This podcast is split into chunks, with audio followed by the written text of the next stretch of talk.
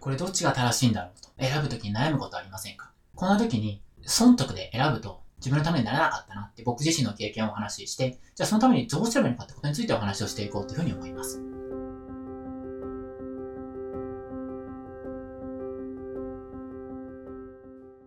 こんにちは、コシケンことコシミツケンタです。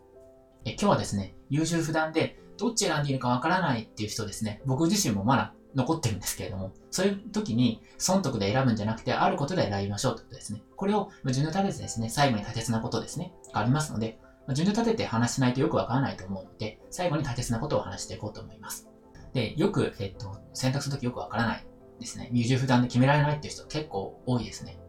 で、僕自身も、やっぱり今までずっとそうでした。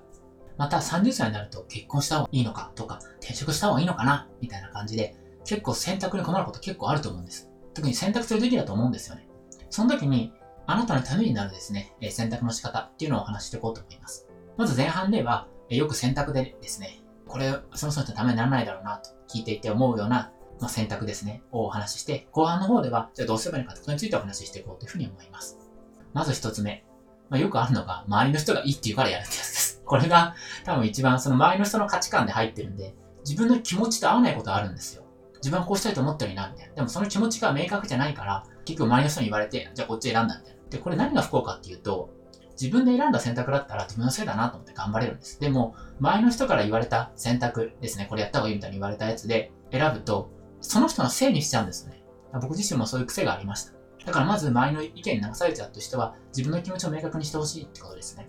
で、二つ目ですね。この選択ためにならないんだろうなっていうのが、損得で考えちゃうってやつですね。こっちのが儲かりそうだ、こっちの得だ、みたいな。特にビジネスとかでそうなんですけれども、結局お金、お金でのためにやるっていうのは続かないんですよね。結局。まあ、本当にお金の欲が強い人は違うかもしれません。で僕そんな欲は強くないですし、今まで相談乗ってきたこのコミュニケーションが苦手な人っていうのは、やっぱりお金のためじゃなくて自分でやりたいことがあるとか、その気持ちをないがしろにしてお金だけやってると続かないんですよね。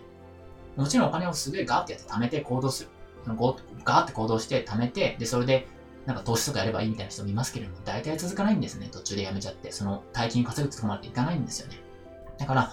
え結構ですね、その損得とかで、えっ、ー、と、選んでると、後々、ああ、自分はこんなはずじゃなかったのになってことは結構あるんだろうなってことを選択した後に、転職とか決めた後に後悔してますって話をよく、えー、と企業の相談とかに聞いているので、それがあるんだというふうに思っています。三つ目に、今まで相談乗っていてうまくいかなかったなっていう選択の仕方。それが、これやるべきなんじゃないのかっていう選択の仕方です。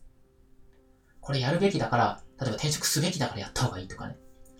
結婚、もう30歳なったら結婚すべきだからやった方がいいみたいな。これもなかなか、結局、何々するべきっていう、自分の頭に出てきた時っていうのは、社会の常識とか、入ってるからやるべきっていう人が多いんですね。あと、親がこうややれって言ったからやるべきだっていうことですね。これも結局は、自分の気持ちを大切にしてないってことですね。自分の意思とか。ってことは、結局、自分の気持ちないがしろにしたっていうのどっかで、やっぱりこんなはずじゃなかったって不幸な気持ちが出てきちゃうんですよね。だからもしあなたがこれやるべきだがこっち選択すべきだと思ってるんだったら、本当にそうなのかなと。もちろん、や、なんかやりたいことがあって、例えば僕だったらね、ピアニストになりたいということがあったとしたら、そのためには練習すべきとかね、まあ、こういうプロの人に習うべきみたいなのがあります。でも、根幹がどっちなのかということですね。そのやるべきって時に、根幹が社会からのメッセージ、まあ、社会からこういうふうにやるみたいな価値観の押し付けでやるべきだと思ってるのか、それとも、なんか自分がしたいと思うからやるべきだと思ってるのか、どっちなのかってことを考えてみていただければと思います。まあ、こんな感じで3つ、えー、選択ですね。お話ししましたけれども、1つ目が、周りの意見に従って選択する。2つ目が、損得考えて選択する。三つ目が、やるべきだっていう考えで選択してしまう。これが結構よく聞くですね。あのまあ、うまくいかないなっていう選択の仕方ですね。では後半ですね。じゃあそのためにどうすればいいのかということについて3つですね、お話ししていこうと思います。まず1つ目。これさっきから何度も言ってますけど、自分の気持ちですね。こっちにこれやりたいっていう方を選択するってことですね。だからこれだったらやりたいと思って選択した時に失敗したとしても、失敗とか、これなんかちょっとダメだったなと思ったとしても、結局自分で責任取れるんですよね。ダメだったなと思ったとしても、それ自分の経験だったんだなって思えるんです。自分の選択だったら。でも人の選択だったらその人のせいにしちゃうんですよね。で結局それって自分の成長につながらないと思うんです。だから僕も選択悩む時ありますけれども、ちゃんとダメだったと、一見ダメそうに見えるけど、見えるかもしれませんけれども、スティーブ・ジョブズの connecting the dots じゃないですけれども、その未来を、今はわからないけれども、将来、過去振り返った時に必要な選択だったってこともありますので、自分の意思で選ぶって大切な、なんだなっていうふうに思ってます。でもよくわからないっていうことあると思うんで、よくわかんないから損得で選んじゃうみたいな話もよくあると思うんです。なので二つ目ですね。二つ目が、自分が面白いなと思った。こっち楽しそうだなと思ったやつですね。こっちを選んでみると選択迷うときですね。特に一番今まで面白かったなと思って、やっぱり僕もコンサルタントになってなんとなくそのイメージを思い浮かぶんですよ。メンターがやってるから。でも、この先どうなるんだろうってのはよくわからないな、みたいな。これからどうなっていくんだろうみたいな。そういうのがあんまり見えない。でも面白そうみたいなやつが僕は選択してなければ一番後悔しない選択だったんじゃないかなと思ってます。だからこそ、まあ、ビジネスやってきて3回戦72万とか、こういう結果出てるんだと思います。また今日の動画とは本当にそれちゃうので、ビジネス系のことですね、知りたかったら、無料動画セミナー、コミッションの僕が気持ちを大切にするビジネスを一人で作って生き抜いてきた方法っていうのを無料動画セミナーで今公開してますので、視聴したい方はこの動画下のですね、URL をクリックして、そちらからご視聴ください。今すぐ見ることができます。ただ、面白いとか楽しいとかよくわかんないって人もいると思うんです。特に会社にいるとそういうのがもうわからないようになっちゃってるんですよね。面白いとかで選ぶんじゃねみたいに言われてるんで。じゃあ3つ目どうすればいいのかことですね。これが、えっと、ちょっとやりづらいと思うんですけれども、自分が怖いなと思った方を選ぶってことです。怖いなって思った方を選ぶ。人間がネガティブな方に反応しやすいんで、怖いとかっていうのは反応しやすいと思うんです。だから、それをしなさいと言われたら、怖いと感じるものですね。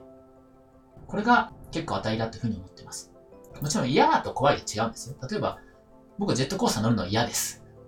それとは違うんです。嫌ではなくて、怖いなと思うやつですね。怖いけど、でも、本当はやってみたかったんだけどな、みたいなやつが出てきた時っていうのは大体当たりだと思います。でもそのそのためにお金がかかるとかね、時間がないとか言い訳いっぱい出てくるやつですね。これ一番いいですよね。これが一番実は当たりだというふうに思ってます。